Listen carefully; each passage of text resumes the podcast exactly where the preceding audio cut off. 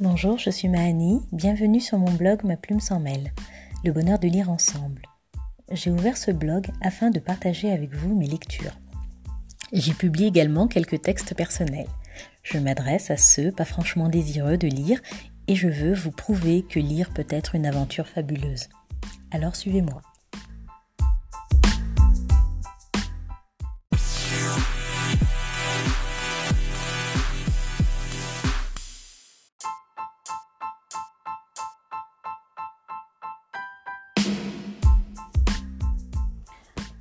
J'ouvre la porte à ma nouvelle vie.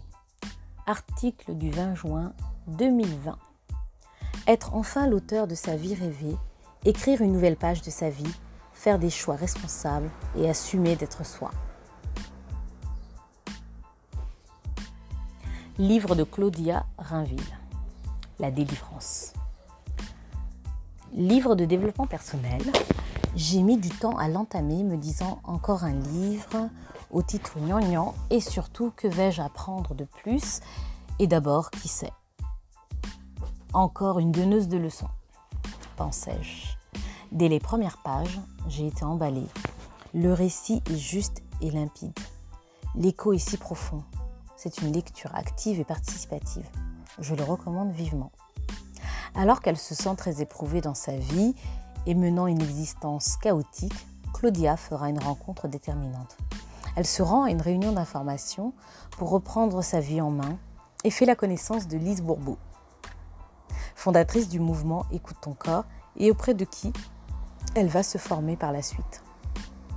Dès lors, sa vie prend un nouveau départ. Claudia nous offre à travers cet ouvrage toute son expertise sur la libération d'un passé douloureux.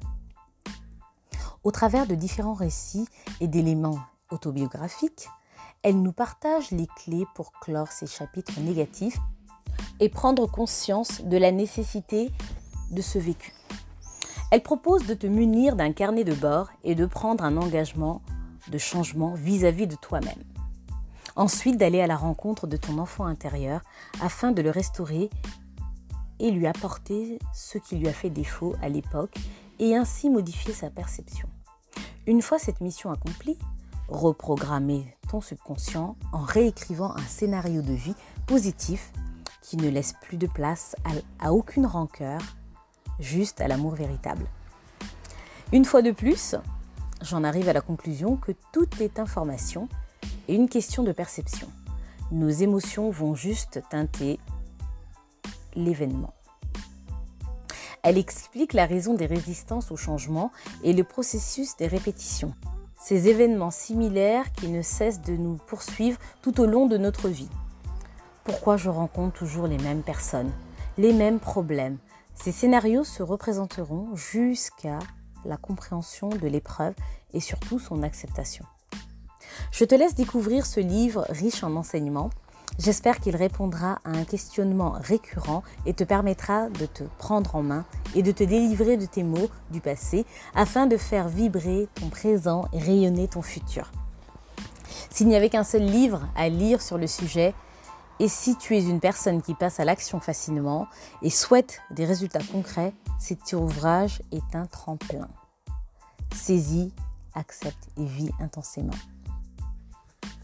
Je vous laisse avec un extrait, page 25. Ces équations sont mémorisées au niveau de la mémoire émotionnelle de notre cerveau limbique ou système limbique. Notre système limbique nous motive à répéter ce qui est agréable et nous inhibe devant ce qu'il a mémorisé comme étant désagréable. Voici un exemple. S'il a mémorisé aimer égale souffrir, il peut nous pousser à créer un conflit avec la personne vis-à-vis de laquelle on commence à ressentir des sentiments amoureux. Pourquoi agit-il ainsi? Pour nous protéger de la souffrance. Parfois, au contraire, il nous motive à répéter un comportement qui, à court terme, nous procure ce dont nous croyons avoir besoin pour vivre, pour exister, mais qui nous fera, qui nous sera défavorable dans notre santé et dans nos relations avec les autres. Voici quelques exemples.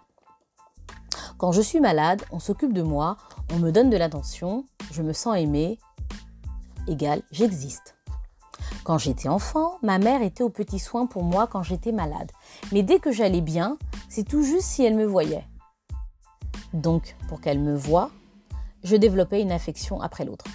Devenue adulte, lorsque je voulais retenir la personne que j'aimais, je tombais malade. Pour mon compagnon, cela équivalait à de la manipulation. Pour moi, c'était un mécanisme de survie dont je n'étais pas consciente.